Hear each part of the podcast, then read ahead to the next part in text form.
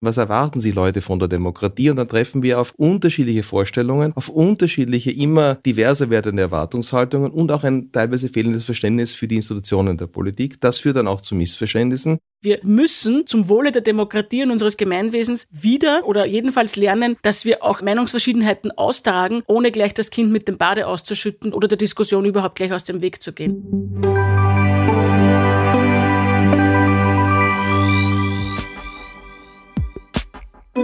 Willkommen, liebe Hörerinnen und Hörer. Hallo bei unserer ersten Ausgabe von Grundsatz im Jahr 2023. Ich freue mich sehr, dass ihr auch diesmal wieder dabei seid und hineinhört in die neueste Folge des Podcasts der Politischen Akademie der Volkspartei.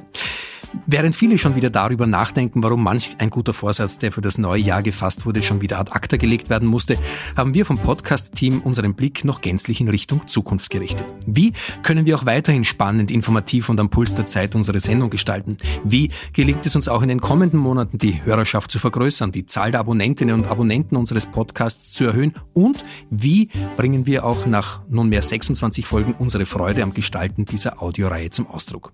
Die Antwort, die liegt auf der Hand. Abend mit spannenden Gästen, die etwas zu sagen haben, mit interessanten Themen, die wir für euch tiefergehend beleuchten wollen, die längerfristig Bestand haben und oftmals mehr als ein tagesaktuelles Aufflackern sind und im Wissen, dass wir mit euch, unseren Hörerinnen und Hörern, eine wertschätzende, interessierte und reaktionsfreudige Zuhörerschaft bei Grundsatz vereinen. Denn genau davon lebt diese Sendung, von Feedback, euren Reaktionen auf unsere Sendungen. So zum Beispiel entstand ein langer und intensiver Mailverkehr mit einem Hörer unseres Podcasts aus Deutschland über die letzte Sendung zum Thema politische Bildung. Genau das macht es aus für uns als Podcastgestalter. Wir freuen uns über die Auswirkung, das Reflektieren, das Auseinandersetzen, das wir zu einer Vielzahl von Themen auslösen dürfen.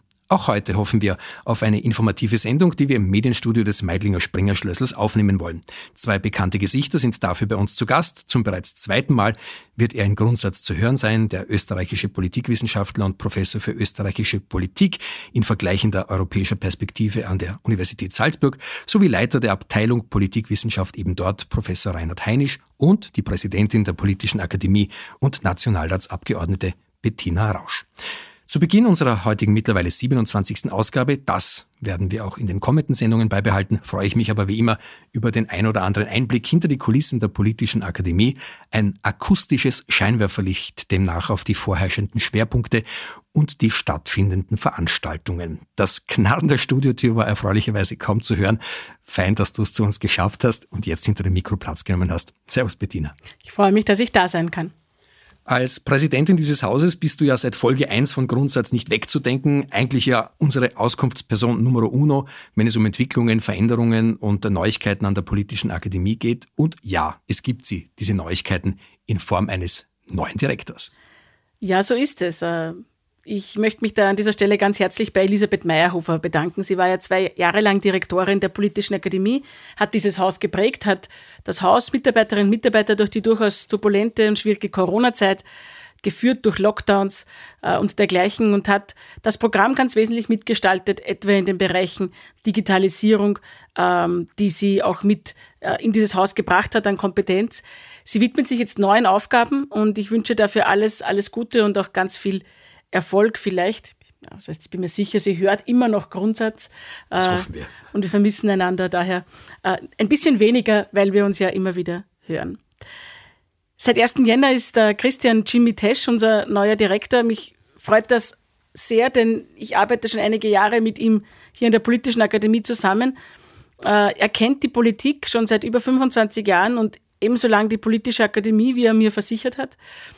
Wir haben schon den ersten Kickoff ins neue Jahr gehabt äh, und ich habe gesehen, mit wie viel Leidenschaft und auch Verantwortungsbewusstsein er dieses neue Amt startet. Ich wünsche ihm dafür alles Gute und bin mir sicher, dass wir miteinander auch ganz viel auf die Beine stellen werden.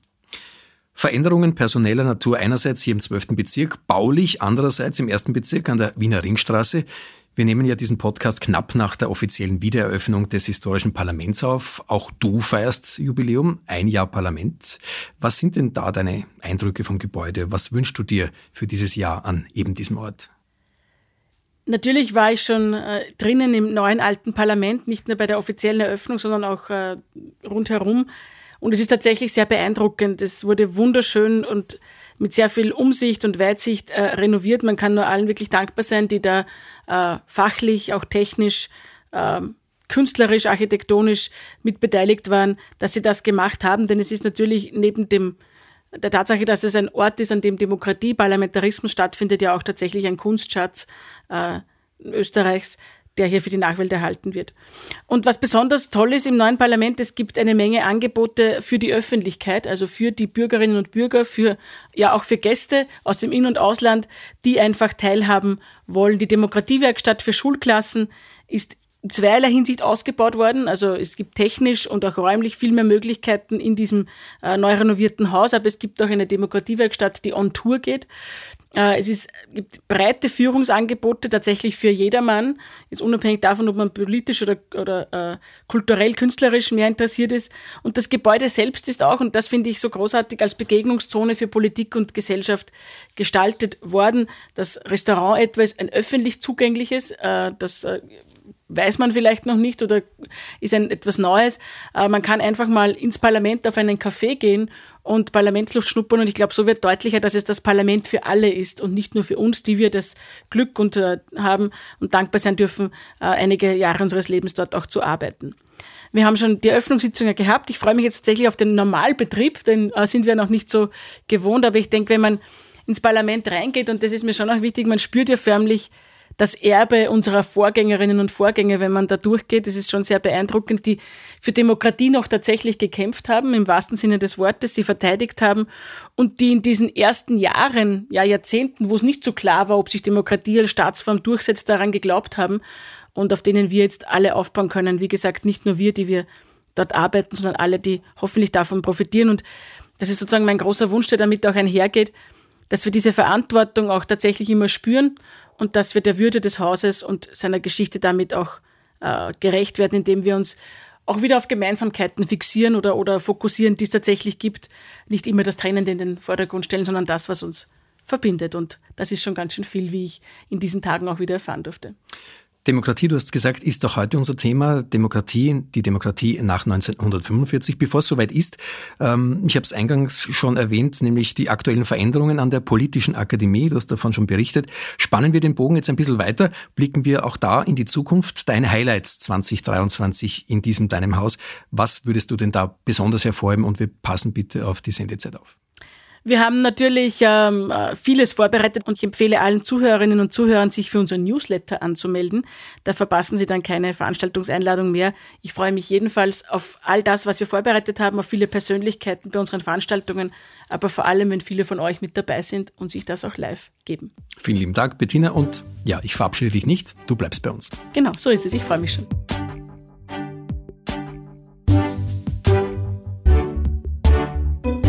Die Studiotür ist mittlerweile ein weiteres Mal geöffnet worden und neben unseren bekannten und in diesem Haus sehr gern gesehener Gast Platz genommen. Auch wir im Grundsatz durften uns schon über seinen Besuch in Sendung Nummer 12 freuen. Damals rückten wir die USA unter Joe Biden in den Mittelpunkt der Aufnahme, gemeinsam mit Außenminister Alexander Schallenberg. Übrigens in bester Audioqualität nachzuhören auf unserer Website politische-akademie at slash Grundsatz. Jetzt aber tatsächlich ein herzliches Willkommen im 12. Bezirk und bei unserer Sendung Professor Reinhard Heinisch. Danke für Ihr Kommen. Schön, dass Sie heute unser Gast sind. Heute nicht nur via Internet zugeschaltet, sondern sehr physisch, sehr präsent. Ich freue mich. Schönen Vormittag. Herzlichen Dank für die Einladung.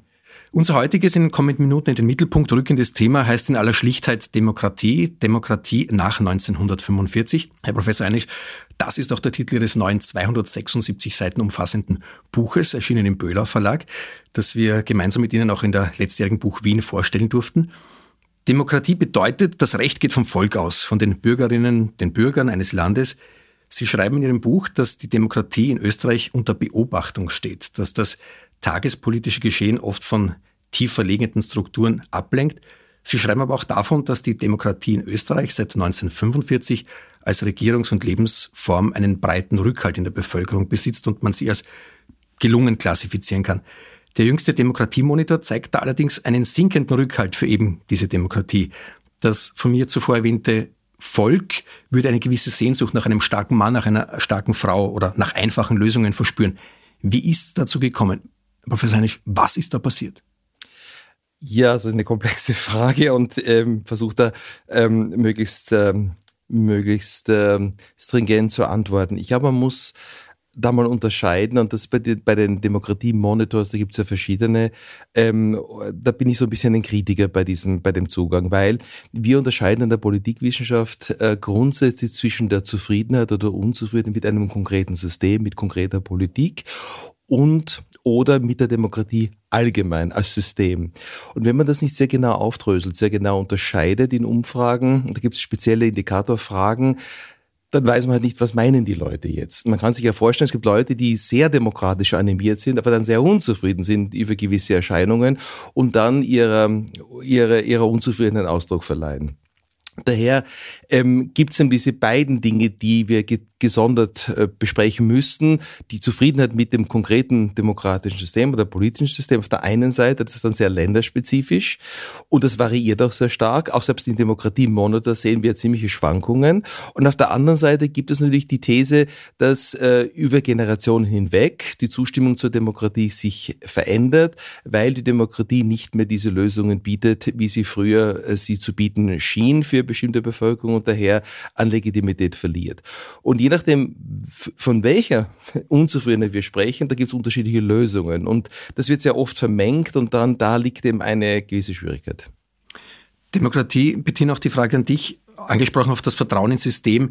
Ähm, eine Demokratie, die unter Druck gerät, um in der heutigen Zeit wieder mehr Vertrauen zu schaffen, ein positives Bild vor Augen zu führen, ähm, ist sie allein mit positiven Erzählungen und das gemeinschaftliche Glauben an die Zukunft getan. Wieso ist die Demokratie aktuell für viele nicht mehr ganz so attraktiv, wie sie sein könnte und scheint da an Popularität einzubüßen? Wie siehst du das?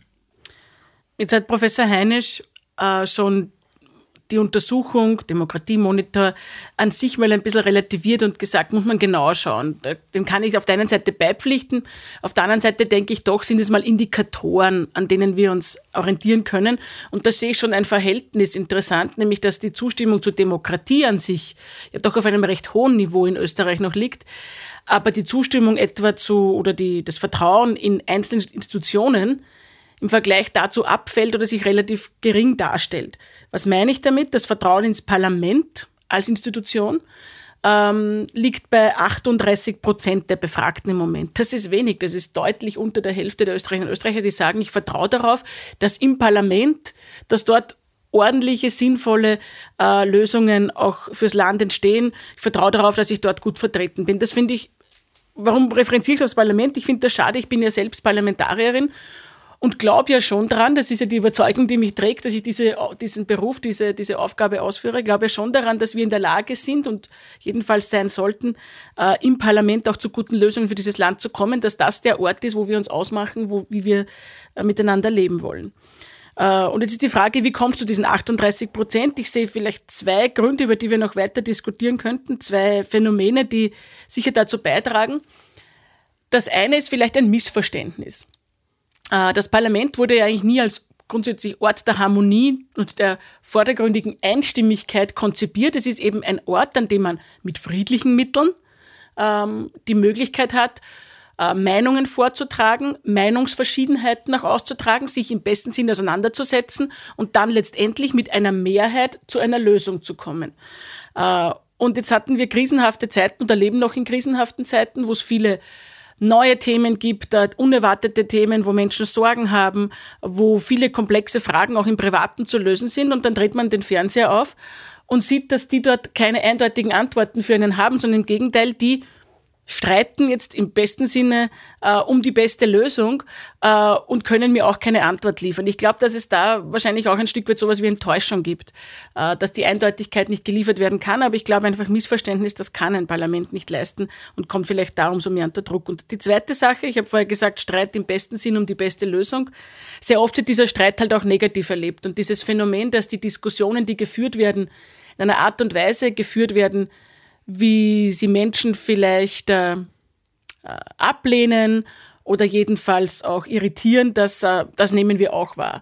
Äh, ich bin jetzt äh, seit über 20 Jahren politisch tätig. Ich war schon in meinem Landtag, in einem, im Bundesrat tätig, jetzt auch im Nationalrat. Und ich habe durchaus erlebt, dass der Ton rauer geworden ist in politischen Auseinandersetzungen und dass mittlerweile oft weniger um die Sache gestritten wird, was so notwendig wäre angesichts komplexer Fragestellungen, sondern dass Skandalisierung, Moralisierung und persönliche Untergriffe oft die Diskussion in der Sache überlagern, manchmal sogar ersetzen. Das ist schade, Ähm, das soll nicht so sein. Und da denke ich, auf der einen Seite geht es darum, dass sich alle Parlamentarierinnen und Parlamentarier im besten Sinne zusammenreißen. Vielleicht jetzt umso mehr im neuen Haus und im neuen Jahr. Aber eventuell auch darum, dass diejenigen, die über uns berichten, den Scheinwerfer weniger auf den Konflikt lenken und den Konflikt weniger attraktiv machen, sondern auch sozusagen die gepflegte Auseinandersetzung ähm, äh, auch highlighten. Aber wie gesagt, das sind zwei, zwei Gedanken mal dazu, über die man sicher trefflich noch diskutieren kann könnte ich, wenn ich den Gedanken aufgreifen kann, ich finde das jetzt eine, ein wunderbarer Start eigentlich, sich das anzusehen. Also man kann sich das, glaube ich, wie konzentrische Kreise vorstellen. Wenn man mit dem Innersten beginnt, vielleicht fangen wir mit dem Parlament an, eine Institution, die ganz wichtig, die ganz sehr, die zentral natürlich für die Demokratie ist, weil sie die Bevölkerung vertritt. Und äh, wie besprochen, sieht man natürlich jetzt als, als, als Staatsbürger, Bürgerin im Fernsehen die, die, die, den Streit, die Diskussion. Die Arbeit in den Ausschüssen sieht man nicht. Also da hat man einmal ein, zuerst mal gleich eine verzerrte Wahrnehmung der Tätigkeit des Parlaments. Man sieht, das Maximum an Konflikt ist das, was man nicht mitbekommt, weil die Opposition ihrer Oppositionsrolle gerecht kommt, weit gestritten wird und so weiter, weil in der Hitze des Gefechtes die Dinge aufeinanderprallen. Ähm, der nächstgrößere Schritt ist natürlich dann ähm, die Erwartungshaltung der Leute von politischen Institutionen. Das heißt, wir, da müssten wir jetzt mal wissen, was erwarten sie Leute von der Demokratie und dann treffen wir auf unterschiedliche Vorstellungen, auf unterschiedliche, immer diverser werdende Erwartungshaltungen und auch ein teilweise fehlendes Verständnis für die Institutionen der Politik. Das führt dann auch zu Missverständnissen. Dann haben wir sicher auch gehabt, da gibt es vom Politikwissenschaftler Peter Mayer, ein Ire, ähm, der vor einigen Jahren verstorben ist, also ein wunderbares Buch, wo er halt nachweist, wie sich Institutionen immer mehr in sich zurückziehen. Die Politik zieht sich Institutionen zurück und die Bevölkerung in die Apathie. Das ist quasi die nächste Ebene. Und dann haben wir darüber hinausgehend noch grundsätzliche Probleme, wo die Demokratie aufgrund massiver globaler Veränderungen, Stichwort Globalisierung, Umverteilung, ähm, nicht mehr in der Lage ist, ähm, die, die, die, die Konflikte so aufzulösen, wie sie noch in der Lage war, Konflikte aufzulösen, weil einfach in der Zeit nach dem Krieg oder in der, in der Hauptzeit des 20. Jahrhunderts die Verteilungskonflikte in erster Linie ökonomisch waren. Da hat es dann Modelle gegeben, wie man damit umgeht, Stichwort Sozialpartnerschaft. Heute ist es komplexer. Ich habe unterschiedliche, ich habe diese soziokulturellen Konflikte zwischen Tradition und, und Veränderung, ich habe immer noch die ökonomischen Konflikte und da ist es, gibt, sind diese Zielkonflikte schwer aufzulösen. Jetzt haben wir eben mehrere, so wie auf einer, bei einer, bei einer Zwiebel, diese verschiedenen Schalen mit dem Parlament im, im Innersten, aber die, die, das systemische Ebene ganz außen und das trifft alles gleichzeitig auf uns zu und damit umzugehen, das ist eine, eine große Herausforderung und das ist, glaube ich, die Schwierigkeit. Und letzter Punkt, wenn wir Umfragen machen das, zum Thema Demokratie, dann merken wir eigentlich, wie wenig Verständnis eigentlich herrscht. Aber was wollen Leute von der Demokratie? Was, was ihre Vorstellung haben sie von Demokratie? Und Sie haben vorher gesagt, Demokratie ist Volksherrschaft. Das stimmt natürlich, aber wie herrscht, wie herrschen jetzt neun Millionen? Da gibt es ja verschiedene Vorstellungen, wie das fun funktionieren hat. Und da ist eben die Schwierigkeit im Detail. Sie schreiben in Ihrem Buch ähm, von einem Begriff Backsliding. Äh, das ist äh, ein Begriff, der im Umfeld des, des Unterdruckstehens der Demokratie Staaten, nicht nur Staaten wie Russland oder die Türkei betrifft, sondern mittlerweile auch Polen und Ungarn und auch die USA, das Mutterland der modernen Demokratie, Demokratie als westlicher Exportschlager, falls man das überhaupt so bezeichnen kann. Ähm, welche Gefahren bestehen jetzt ganz konkret, wenn Sie sagen, ähm, die, die, die, die, in der heutigen Zeit interessieren sich nicht mehr alle Bevölkerungsschichten, alle Menschen gleichen Maße für diese Demokratie, für das demokratische Verständnis, für die Vorteile, die eine Demokratie bieten kann. Wo sind dann ganz konkret die Gefahren auszumachen? Naja, wir sehen natürlich, dass da gibt es unterschiedliche Demokratie ähm, oder Formen, wie man das misst. Also die verschiedenen Demokratieindizes von verschiedenen Organisationen sind nicht ident. Da gibt es unterschiedliche Definitionen. Was ist eine, äh, was ist eine defizitäre oder nicht perfekte Demokratie und so weiter. Wir sehen ja doch in allen diesen Indikatoren seit äh, frühestens Beginn der 90er Jahre oder spätestens seit den 2010er Jahren einen, einen Rückschritt. Und wir sehen aber interessanterweise, dass in erster Linie sind es die ähm, nicht konsolidierten Demokratien, die abrutschen. Dass also wir jetzt deutlich mehr autoritäre Systeme haben und wir sehen eher einen Wechsel aus den defizitären oder defekten Demokratien in diese autoritäre. Die an sich konsolidierten Demokratien sind relativ, ähm, sind relativ solide.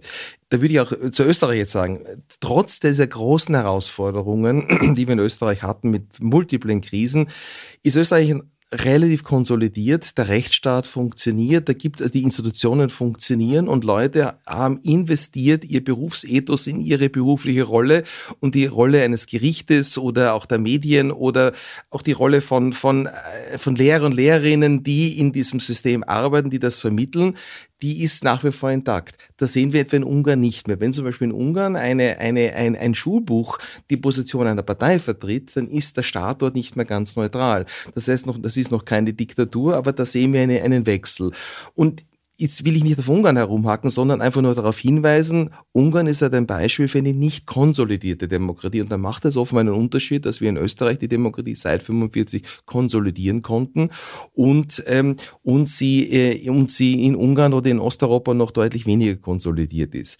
Die USA, die Sie angesprochen haben, sind in der Tat, ähm, sind in der Tat natürlich äh, ein, ein, ein, ein, ein problematischer Fall, weil die USA große Vorbildwirkung haben. Wir sehr stark in Brasilien gesehen, weil sich viele Staaten Richtung USA orientieren ob das jetzt dort systemisch ist, ob das jetzt ein, ein Einzelfall ist, weil er halt besonders so, organisiert ist oder weil das System der USA anders ist. Allerdings könnten wir auch hier sagen, die letzten Midterm-Wahlen waren an sich wiederum ein Beispiel, dass jene Kandidaten, Kandidatinnen, die eher autoritäre oder radikale Lösungen finden, dann doch nicht bestätigt wurden und dass sich dann eigentlich bei dieser Wahl die moderateren Kandidaten auch bei den Republikanern durchgesetzt haben. Also auch hier könnte man sehen, die Demokratie wird oft totgesagt, aber Totgesagte leben dann oft länger. Also ich bin da ein bisschen jetzt optimistisch. Mhm. Bettina, wir haben in vielen unserer Sendungen mit unseren Gästen auch über Gesellschaft, über Bürgertum, über das Mitgestalten gesprochen. Demokratie kann nur dann gelingen, davon sind wir überzeugt, wenn sich jede und jeder Einzelne für die Gesellschaft zuständig fühlt, verantwortlich fühlt, ähm, mit diesem Gemeinwesen identifiziert. Demokratie und gesellschaftlicher Zusammenhalt als eine Einheit. Sie gehören, und das hast du in unseren bisherigen mhm. Gesprächen immer wieder betont in unseren Sendungen, auch aus deiner Sicht untrennbar zusammen.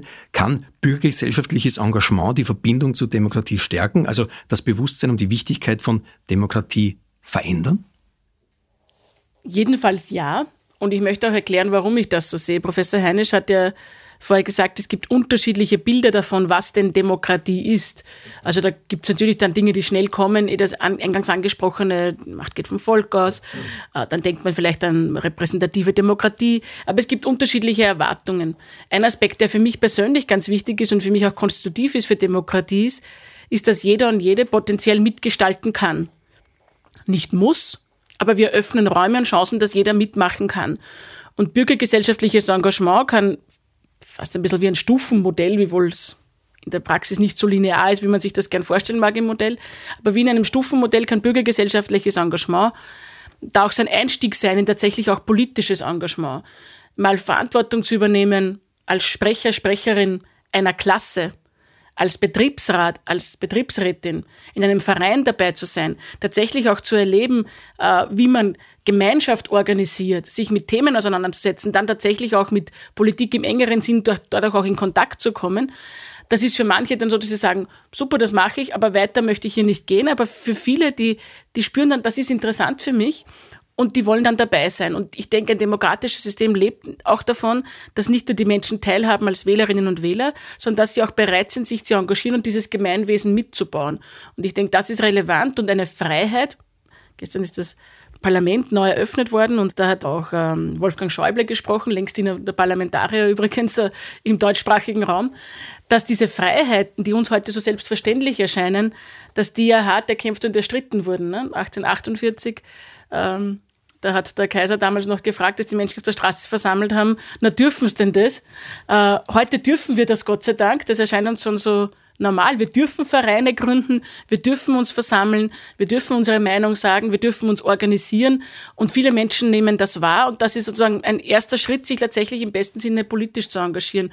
Und ich bin froh, dass Österreich da ein Land der Vereine auch ist. Das wird ja oft ein bisschen belächelt, aber ich denke, das ist für uns auch wichtig und kann Demokratie vielleicht auch auf dieser Flanke konsolidieren. Weiß nicht, wie Sie das sehen. Ja, absolut. Das ist auch wissenschaftlich äh, relativ unbestritten. Also ähm, jemand, der sich mit Amerika beschäftigt, äh, äh, lernt sehr früh von Alexis Tocqueville, einem äh, französischen Intellektuellen, der Anfang der 1800er Jahre in die USA ging, weil er wissen wollte, wieso funktioniert das so gut dort, wieso konnte das so gut, wieso können die da irgendwie, wieso, wie, wie kann man Demokratie konsolidieren? Und ähm, er kam dann eben drauf, dass die Amerikaner sich halt in Vereinen zusammenschließen und für alles und jedes irgendeine Organisation gründen und dann selbsttätig diese Dinge versuchen zu lösen.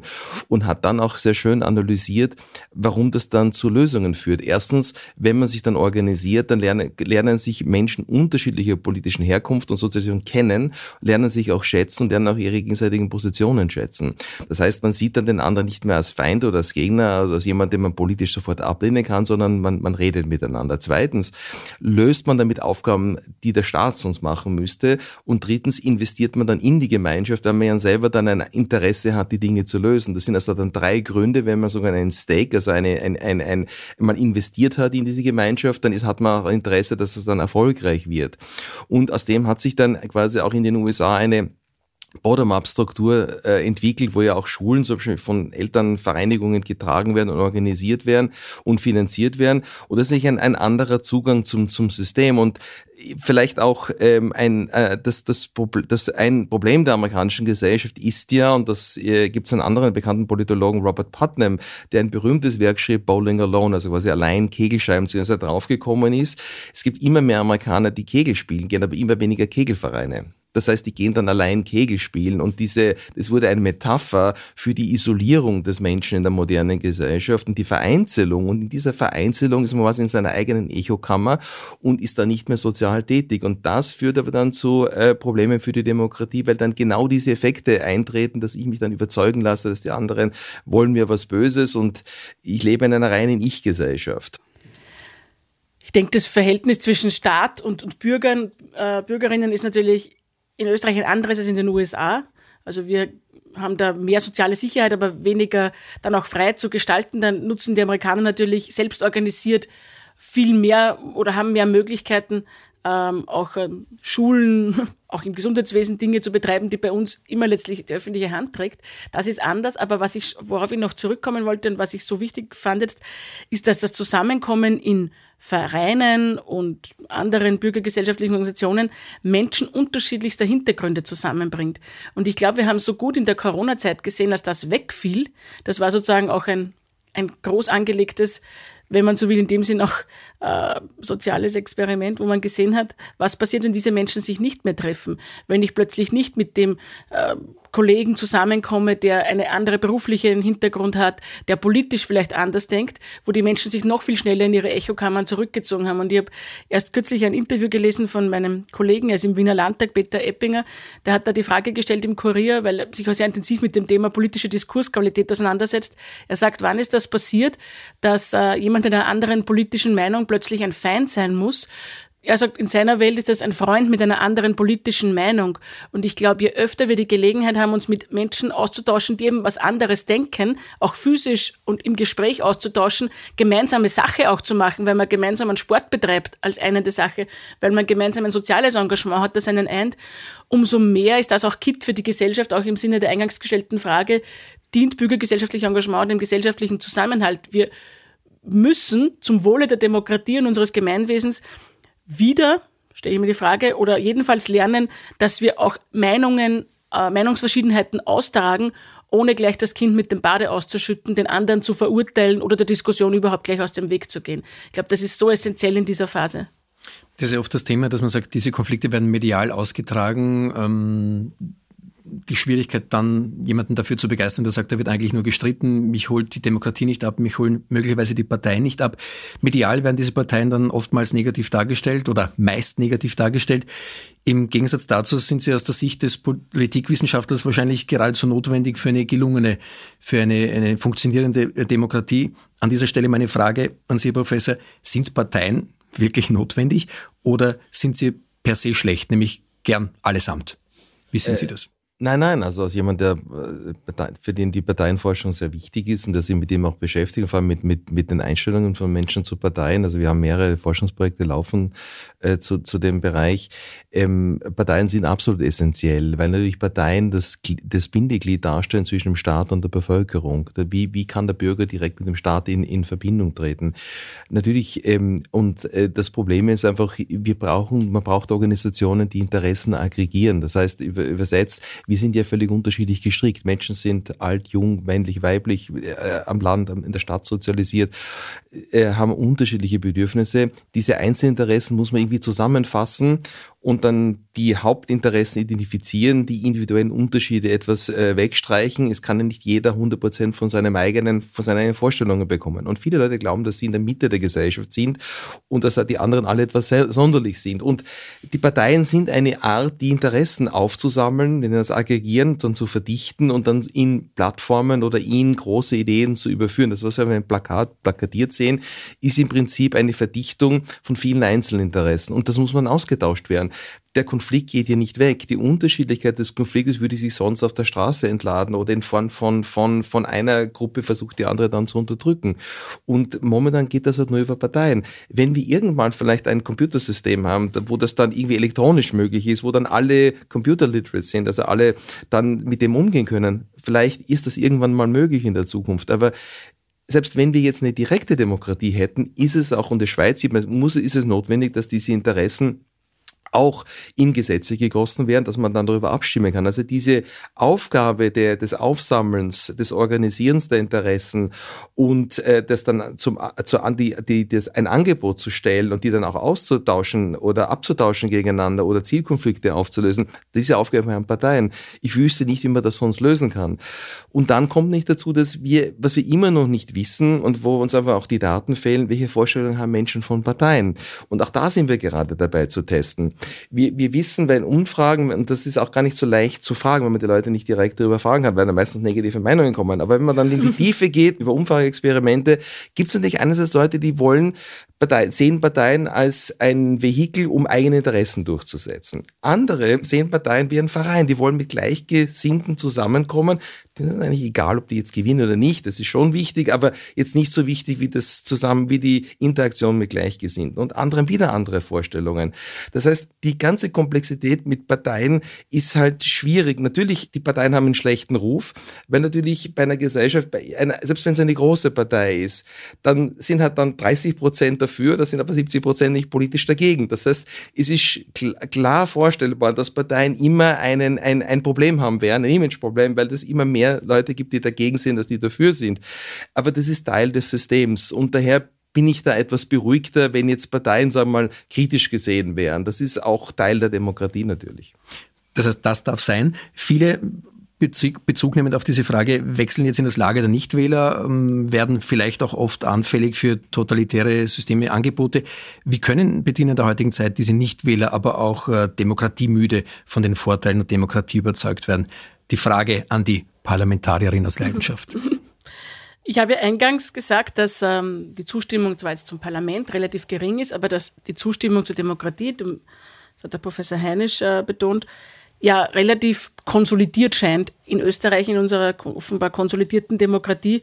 Und die liegt konstant bei knapp unter 90 Prozent. Das heißt, auch diejenigen, die vielleicht nicht teilhaben an Demokratie, die ihrer müde geworden sind, finden grundsätzlich, dass das System in Ordnung ist. Und ich finde, das ist einmal eine gute Ausgangslage. Was ich erlebe, und ich glaube, das ist auch konstitutiv für Demokratie und vielleicht ist da auch ein, ein ein Indikator dafür oder mal ein Indiz dafür, wo man ansetzen äh, sollte, ist, dass Menschen offenbar den Eindruck haben, dass Meinungsfreiheit unter Druck gerät. Ähm, das ist ja sehr interessant, weil das ist ein Thema, das man sich erstritten hat, mal gegen die Mächtigen, gegen die Eliten, äh, vorher schon gesagt, Versammlungsfreiheit, Vereinsfreiheit, Pressefreiheit. Man durfte ungestraft seine Meinung sagen und wurde nicht äh, von den religiösen oder politischen Machthabern äh, dafür äh, sanktioniert. So, und jetzt offensichtlich in einer Zeit, wo es alle Freiheiten gibt, äh, kommt das Thema wieder langsam zurück unter den Stichworten Cancel Culture, Wokeness, Moralisierung haben Menschen und spannenderweise nicht mehr nur die einfachen Leute, sondern auch jene, die offensichtlich zu Eliten gehören, Künstlerinnen und Künstler, die einen Eindruck, Professorinnen, Professoren, sich nicht mehr frei äußern zu dürfen. Und ich glaube, da lohnt sich schon genau, genau hinzuschauen. Ähm, Marketumfrage gibt es in Österreich, 2021 war das schon, wo 43 Prozent der Befragten sagen, eine kleine Elite würde in Österreich vorgeben, welche Meinungen man ohne großes Risiko äußern darf. Sie sagen, dass 36 Prozent sagen gar, dass eine freie Meinungsäußerung nur mehr im privaten Kreis möglich ist. Und jetzt kann man wahrscheinlich schwer feststellen, ob das tatsächlich so ist, aber wir haben die Wahrnehmung der Menschen und wenn so eine Wahrnehmung besteht, führt das ja dazu, dass Menschen sich danach verhalten und tatsächlich ihre Meinung vielleicht nur mehr im Privaten sagen. Und genau das ist es, was Demokratie schaden kann. Denn Demokratie lebt ja davon, dass im öffentlichen Raum, ähm, früher auf der Agora, jetzt im Parlament, ja auch im Netz mit allen Einschränkungen und Schwierigkeiten Meinungen ausgetragen werden. Und zwar nicht nur unter Gleichgesinnten, sondern gerade äh, mit jenen, die vielleicht nicht dieser Meinung sind, die in der Lage sind, vielleicht auch ihre Meinung zu ändern, einen anderen Blickwinkel zu kriegen und dann letztendlich man zu einem Konsens oder Kompromiss führt. Und das halte ich letztlich für problematisch. Ich meine, Autoren wie David Goodhart, den wir auch ja, in Alpbach zu Gast hatten, oder voriges Jahr, muss ich sagen, sind ja schon im neuen Jahr, äh, David Goodhart hat ja dazu ein ganzes Buch geschrieben äh, mit der Road to Somewhere, wo er einfach auch feststellt, dass diese, dieses Gefühl von nicht mehr repräsentiert zu sein, Rede- und Sprechverbote zu haben, dass das auch Populismus äh, stärkt.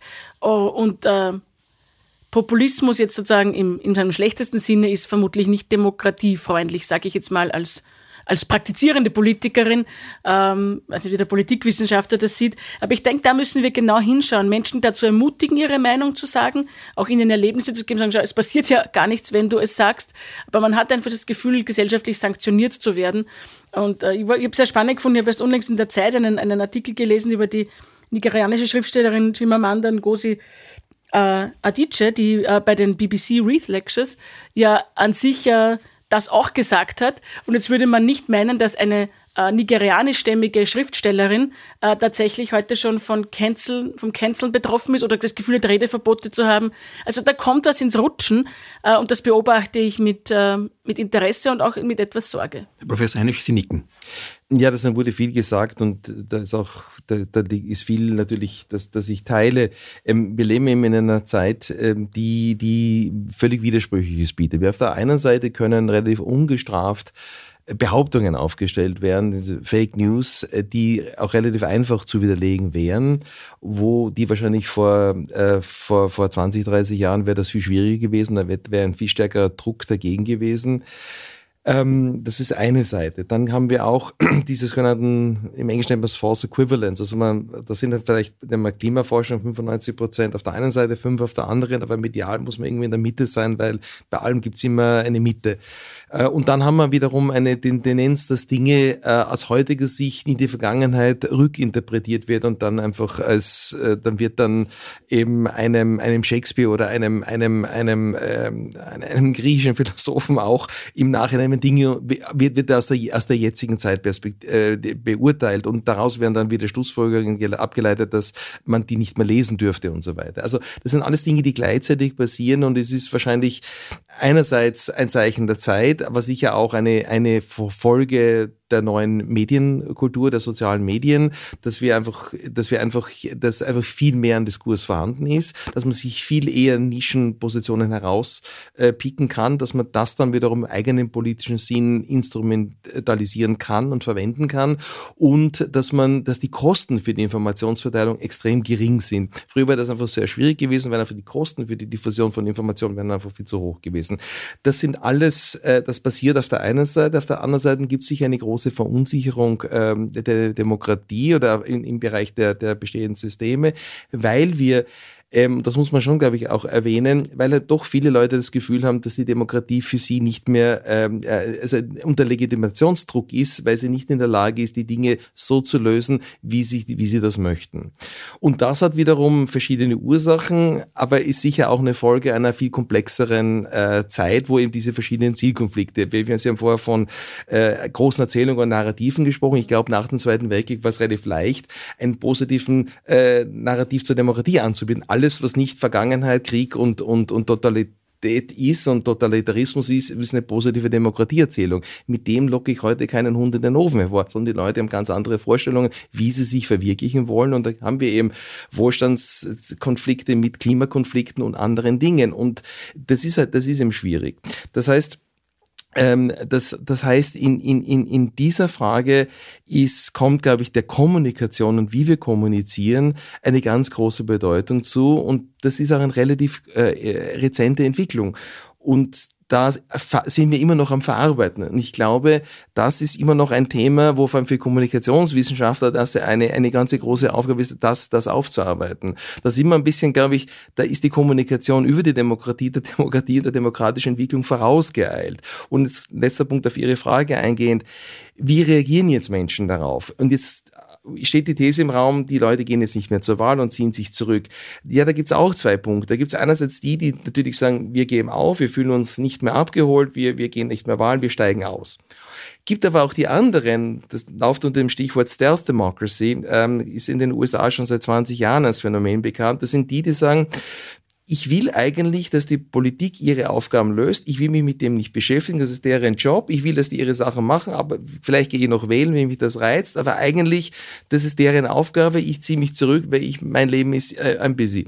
Und das heißt, das sind diejenigen, die für die Demokratie etwas ist, was sie abgeben an andere. Das heißt aber nicht, dass die jetzt gegen die Demokratie sind oder völlig frustriert sind, sondern die sagen, ich will mein Leben leben und die sollen nicht ihre Aufgabe machen und wir, wir, wir strenge, strenge, strenge Trennung sozusagen. Und jetzt hinein zu interpretieren, das sind, das sind Leute, die quasi undemokratisch sind oder die sagen, die Demokratie funktioniert das würde ich so nicht sagen. Es ist einfach ein anderer Zugang zur Demokratie, der sich in westlichen Demokratien entwickelt hat und deren Meinungen man auch messen kann. Also ein Verlassen äh, darauf, dass äh, jene, die damit zu tun haben, die Profis, werden das schon in meinem Sinne gut erledigen. Genau, und die hassen es vor allem, wenn Leute streiten. Und ich, ich sage immer ganz böse, die Übergangsregierung Birland war relativ populär, weil die genau diese, dieser Idee entsprochen hat. Die, die haben nicht gestritten, die haben auch nichts entschieden im Prinzip und daher waren wir zufrieden. Das ist so vielleicht so ein bisschen äh, eine andere Sicht auf das. Aber somit sieht man ja, dass die Menschen, die Politik als Beruf machen, wo ich jetzt im Moment auch dazugehöre, ähm, dass an uns ja sehr unterschiedliche Anforderungen gestellt werden. Denn es gibt diejenigen, die gerne an uns delegieren würden und die gern hätten, dass wir in Ruhe alles erledigen ohne sie viel zu behelligen, auch nicht in den Medien. Da wollen sie vielleicht auch nur dann von uns lesen, wenn eine Entscheidung gelungen ist. Und dann gibt's wieder andere natürlich Interessensgruppen, die gern hätten, die jetzt nicht so ein Interesse am Konflikt per se haben, aber die gern hätten, dass man auch bis zum letzten auch für ihre Interessen kämpft und äh, den Streit von mir aus auch ähm, äh, in Kauf nehmen, äh, im Sinne der Verwirklichung ihrer Interessen, jetzt einmal nur um zwei zu bringen. Und diese Anforderungen sind ja sehr komplex geworden. Ich höre nur heraus aus unserem Gespräch, dass eine Anforderung es gibt und die ist sicher Deeskalation in der Kommunikation. Das ist eine, ein, eine Aufgabe, die sich stellt, die nicht immer leicht ist, weil ja jeder da mit Leidenschaft bei der Sache ist. Aber ich habe da auch noch Wolfgang Schäuble von der Parlamentseröffnung im Ohr, der dann gesagt hat, wiederum geht es darum, die Sache auch von der Person zu trennen und auch nicht gleich ähm, voreilige Schlüsse zu ziehen. Er hat Beispiele gebracht, die, glaube ich, bei der Eröffnung nicht alle abgeholt haben oder dann durchaus auch für Raunen gesorgt haben. Er wird gesagt, nicht jeder oder jede rückblickend, der die Corona-Maßnahmen in Zweifel gezogen hat oder die eine oder andere Maßnahme kritisiert hat, ist gleich ein Verschwörungstheoretiker oder eine Querdenkerin. Äh, nicht jeder, der sich äh, gegen sprachliche Normen äh, wendet, die jetzt kommen, er hat das Gendersternchen genannt, das, das sorgt ja auch für Raunen, ist jemand, der mit Gleichberechtigung nichts anfängt oder gegen Gleichberechtigung wäre.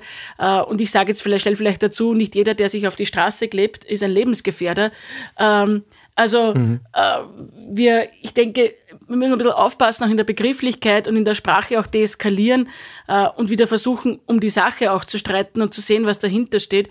Das ist schon so, das neue Jahr ist dennoch noch jung, dass man sich als Neujahrsvorsatz mitnehmen kann, alle Akteurinnen und Akteure, die da beteiligt sind, weil es geht natürlich schnell. Ne?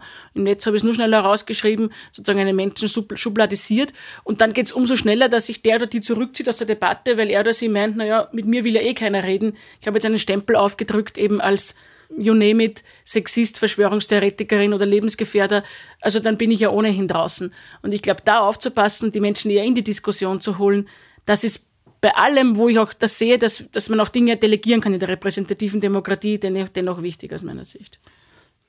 Ja, ich wollte darauf antworten. Also ich glaube, die Schwierigkeit der Politik und für, für Politiker und Politikerinnen ist natürlich, ich habe ich hab immer auf Probleme zwei Möglichkeiten zu reagieren. Ich kann äh, einerseits reagieren im Sinne, im Englischen nennt man res responsive, das heißt, ich, ich reagiere und signalisiere den Wählern, ich tue was. Wenn ich nur responsive bin, bin ich populistisch, weil dann mache ich das, was populär ist. Und damit komme ich dann in die, in die nächste große Krise. Es gibt aber die andere Möglichkeit, immer verantwortungsvoll zu regieren, responsible, dann bin ich aber technokratisch. Wenn ich immer quasi versuche, das dann mit abzumessen, was ist jetzt die optimale verantwortliche Position, das ist zwar in der Sache vielleicht das Richtigste, bedeutet aber, dass einige Leute sich nicht durchsetzen werden oder die glauben, sie werden nicht abgeholt. Und die Schwierigkeit ist, zwischen responsive und responsible ein Mittelding zu finden, genug Leuten das Gefühl zu geben, sie werden abgeholt und gleichzeitig aber auch zu reagieren, ohne jetzt in beide Extreme zu verfallen. Und ich glaube, wir haben halt oft einen, ein Pendel. Wir haben einerseits eine sehr technokratische Politik, die versucht, die Dinge umzusetzen, zu lösen. Da gibt es Budgetvorgaben und was auch immer. Und das macht auch vielleicht inhaltlich Sinn, aber dann stoßt das auf Unverständnis, weil die Leute das Gefühl haben, egal wen ich wähle, es passiert ohnehin das Gleiche. Oder auf der anderen Seite ist die, sind, die, sind die plakativen großen Aussagen der Konflikt, aber in der Sache passiert nichts. Und das ist, glaube ich, die Herausforderung den Bogen spannend zur letzten Sendung, Stichwort abgeholt werden können, teilhaben können. Ähm, da habe ich mit dem Nationalratsabgeordneten Nico Machetti über die politische Bildung gesprochen. Wie denken meine Gäste, die heute im Studio sitzen, über den Stellenwert politischer Bildung? Braucht es da tatsächlich gewisse Voraussetzungen der, der, Bürgerinnen und Bürger, um an einer Demokratie teilhaben zu können? Oder braucht es ein gewisses Grundmaß, äh, quasi dieses Interesse geweckt zu haben, damit ein bisschen mehr passiert oder mehr Verständnis vorhanden ist? Was, was macht politische Bildung mit den Menschen? Also wenn wir auf die Frage gekommen wären, also was kann man jetzt tun, hätte ich meine drei Antworten wären politische Bildung, politische Bildung, politische Bildung. Also ich, ich sehe das ganz, ganz zentral. Also ich kann das gar nicht unterstreichen, wie wichtig das ist. Und wir haben selber eine, eine Jugendumfrage gemacht, junge Österreicher, Österreicher zu Demokratie und sozialem Engagement und politischem Engagement zwischen 16 und 26. Da können wir sehr, sehr schön zeigen, dass diejenigen, die in der Schule über Politik diskutiert haben, dass die dass sich das nachhaltig ausgewirkt hat, dass die nachhaltig äh, interessierter, aktiver, engagierter war. Und das ist äh, auf vielfältige Weise wichtig. Vor allem auch, weil ja Menschen aus unterschiedlichen sozialen Milieu kommen und die politische Bildung hier eine Art Gleichmacher ist, dass Leute heranführt an die Politik, die, die erst politikfernen äh, gesellschaftlichen Gruppen kommen und auch vor allem, wir sehen es beim Gender einen wichtigen Unterschied macht. Das ist ganz interessant. Wir haben gesehen zum Beispiel, dass junge Frauen teilweise modernes Protestverhalten viel stärker aufnehmen, immer Konsum, Konsumentenboykotts und so weiter und so fort. Aber wenn dann die Frage ist, wer von euch wäre bereit, als Kandidat anzutreten, sind es immer noch wie vor 20 Jahren, dass neun, neun von zehn sind Männer, die das sich zutrauen. Und und die politische Bildung, also jetzt nicht, dass, dass die dass Schüler und Schüler auswendig lernen jetzt, was das Parlament macht, das mag wichtig sein, aber selbst mal eine Petition schreiben, selbst mal was zu argumentieren, also die gelebte Praxis und dass diese gelebte Praxis, dass das wichtig ist. Und wir wissen auch von Studien aus, äh, von Wiener Kollegen, dass natürlich Leute, die mit 16 bereits wählen, diese erste Kohorte dann auch viel eher später auch wählt, als die, die es in der Praxis selber nie, nicht machen. Also mhm. in allem Praxis und politische Bildung sehr jung ist ein ganz wichtiges, ist, ein ganz, ist eine ganz wichtige Voraussetzung. Siehst du auch so? Äh, jetzt hätte ich fast gesagt, zwangsläufig, Nein, natürlich aus Überzeugung, denn äh, die politische Akademie, die ich ja leiten darf, seit einigen Jahren ist eine Institution der politischen Bildung, jetzt nicht unbedingt der schulischen politischen Bildung, aber wir sind hier, glaube ich, ein sehr wichtiges, ergänzendes Angebot, wo wir auf der einen Seite politisch Interessierte aller Altersgruppen, aber natürlich hauptsächlich äh, nicht mehr jene, die in, in, in die Schule gehen, abholen, indem wir einfach Diskursräume eröffnen, Menschen die Möglichkeit geben, hinter die Kulissen zu schauen, Dinge besser zu verstehen, auch komplexe tagesaktuelle Phänomene ein bisschen besser zu verstehen, weil ich denke, Orientierung ist auch so ein Aspekt, den politische Bildung geben kann, die Welt verstehen, damit ich auch dann weiß, worauf aufbauend treffe ich hier den Entscheidungen. Wir machen auch möglich, dass man politische also Berufspolitikerinnen, Berufspolitiker, Akteurinnen und Akteure trifft und mit denen in Austausch geht, auch so ein Aspekt, wo, glaube ich, politische Bildung äh, beitragen kann. Und wir qualifizieren auch politisches Personal im besten Sinne. Auch das ist relevant, weil sich auch da die Anforderungen ändern. Und ich glaube, all das sind so Aspekte, die wir hier gut beitragen können. Und nochmal mit Replik auf, auf, auf, auf die Zeit. Und ich weiß, ich komme öfter darauf zurück, aber es ist eine sehr beeindruckende Geschichte gewesen, dass wir jetzt Anfang des Jahres ins neue Parlament einziehen können. Ich glaube auch, dass die, der Blick in die Geschichte ein wesentlicher Aspekt, einer, nicht der einzige der politischen Bildung sein kann und muss. Mir ist wieder so bewusst geworden, natürlich haben wir im Laufe dieser Sendung sehr viel darüber gesprochen, an welchen Schrauben man drehen kann, um Demokratie äh, vital zu erhalten, um auch dafür zu sorgen, dass diese hohe Zustimmung und diese Konsolidierung, die wir gesprochen haben, dass die auch uns in Zukunft erhalten bleiben. Aber jetzt mal in der Rückschau muss man sehen, dass es dass Demokratie weder voraussetzungslos ist, aber dass sie auch nicht selbstverständlich ist, um nochmal mit Wolfgang Schäuble zu sprechen. In dem Saal, in dem ich vor kurzem sitzen durfte, wo wir das Parlament eröffnet haben, da wurde noch vor, ja, ich muss jetzt rechnen, aber nicht mal 200 Jahren wurde sich da vieles, vieles erstritten, erkämpft. Da war es nicht so klar, ob sich diese junge Demokratie durchsetzt, ob das erhalten bleibt. Wir wissen, der Kaiser wollte diese Sitzungen nie eröffnen, hat das Haus nie betreten. Die haben glaubt, sie können das auch aussitzen, diese Sache. Da gab es sicher auch noch Handgreiflichkeiten und Handgemenge, die aufgrund von fehlendem Ton- und Bildmaterial nicht übertragen sind. Also, dass es einen Ort gibt, an dem man zivilisiert streiten kann, ohne Waffengewalt, dass es gewaltfreie Machtübergänge gibt, das ist noch nicht so lange da und nicht selbstverständlich. Und dass wir das schaffen dass wir das konsolidieren konnten, ist eine große Sache. Also ich glaube, wenn man sich dessen bewusst wird und das auch ein Aspekt politischer Bildung ist, ich glaube, dann kann man manchen Phänomenen der heutigen Zeit auch gelassener begegnen und eventuell auch den, die Debatte und den Diskurs auch von dieser Seite her entspannen, weil ich glaube, das, das täte auch gut. Hm. Das war der Blick hinein in die Geschichte. Du hast gesagt, äh, man muss wissen, wo man war. Meine Frage, meine Schlussfrage jetzt quasi schon in Richtung ähm, Zukunft. Die gelebte Demokratie ist nichts Statisches, sie ist in Bewegung, sie ist dynamisch. Welche Chancen und welche Herausforderungen können denn jetzt neue Technologien aus Sicht meiner beiden Gäste für Demokratie bieten? Und bergen diese Chancen, die bestehen, vielleicht auch äh, wieder Gefahren in sich?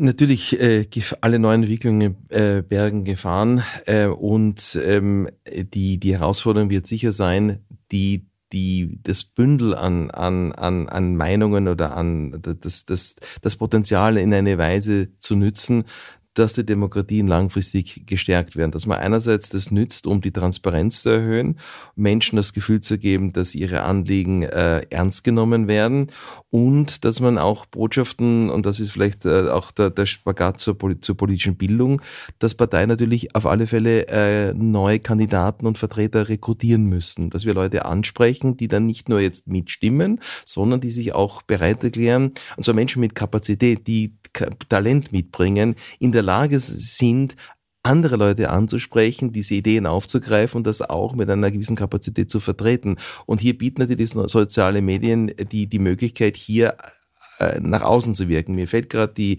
Abgeordnete Alexandria Ocasio-Cortez ein, ähm, die quasi äh, mit Schminktipps, äh, die ein Video ins Internet stellt, wo sie Schminktipps Mädchen gibt und daneben aber politische Botschaften äh, vertritt, Botschaften des Empowerments zum Beispiel. Oder die ähm, äh, quasi den, den Kongress ihren, ihren, ihren, ihren Lesern oder ihren Zusehern zeigt und das mit Hogwarts vergleicht, also eine Harry Potter Generation anspricht. Und in dieser Lage ist natürlich eine, eine Gruppe anzusprechen, weil sie so denkt und fühlt wie sie und, und, und hier eine neue Gruppe in die Politik holt. Vor allem Leute aus eher politikfernen Bereichen. Sie kommt ja aus einem Stadtviertel in New York, der, äh, migrantisch geprägt. Und das sind, da sind, äh, bieten soziale Medien eine ganz große Chance. Auf der anderen Seite natürlich, wir, wir leben in einer Zeit, wo Deepfakes, also wo gefälschte Videos äh, möglich sind, wo und da, da, das wird zu Auseinandersetzungen führen und vor allem zu Problemen führen, die höchst problematisch sind, wo das Vertrauen in das System noch stärker gefährdet wird. Wir sind gerade in dieser, in einer Schlüsselsituation. Das kann in die eine oder andere Richtung gehen und daher ähm, bin ich etwas unrund, was das betrifft. Andererseits aber sehe ich auch das Potenzial und hoffe, dass sich das Potenzial durchsetzen wird. Bettina, Inhalte adäquat zu transportieren, nicht vielleicht jeden Trend mitzumachen, aber sich auch von neuen Technologien nicht zu verschließen. Professor Heinisch hat jetzt sehr viele Dinge gesagt, die äh, interessant für mich waren und die ich zum Teil oder was großen Teilen auch so sehe. Ich möchte vielleicht anhand eines Beispiels noch anbringen, dass diese, dieses sowohl als auch, denke ich, wichtig ist. Also das Nutzen der Technologie als auch äh, genau Räume zu schaffen, wo eben Technologie vielleicht keine Rolle spielt und wo persönliche Begegnung möglich ist. Im neuen Parlament wurde auch ein Besucherzentrum gibt es jetzt, also das ist vielleicht die Werbung, die ich machen kann, das auch entsprechend zu nutzen. Und ich glaube, da sieht man gut die Verknüpfung. Kaum eine eine, eine Ausstellung oder etwas, das man besucht, kommt heute ohne multimediales Angebot aus. Menschen sind das auch schon sehr gewöhnt. Es gibt auch die Möglichkeit, sich da selbst auch durchzuklicken durch diverse Informationen und ich halte das auch für wichtig. Viele Informationen gibt es auch im Netz, die man lesen kann.